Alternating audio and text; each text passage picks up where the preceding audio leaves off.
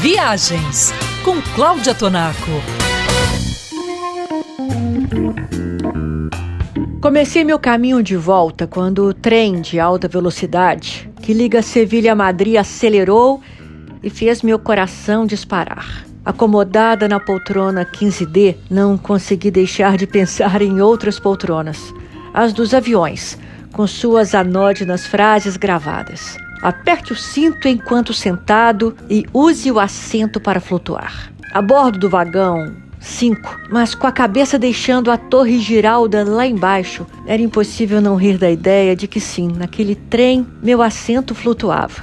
Algumas pistas indicavam como tinha chegado a tão rarefeita atmosfera. Talvez tenham sido os vapores de Jerez, ou a combinação de flamenco, touradas e os versos do poeta Federico Garcia Lorca que despencaram fulminantes sobre mim. Enquanto isso, o trem cortava o ar como uma flecha certeira.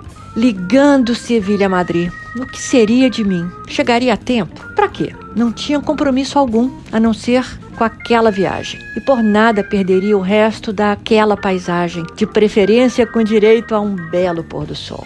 Sombras alucinadas riscaram as páginas do meu diário de viagens. Nuvens perfiladas escaparam juntas para um mesmo ponto de fuga. O sol ia morrer no vagão de trás, mas bastou uma curva para colocá-lo de novo em frente à minha janela. Foi aí que o trem sacudiu com vigor e deu para sentir que era a vida correndo sobre os trilhos.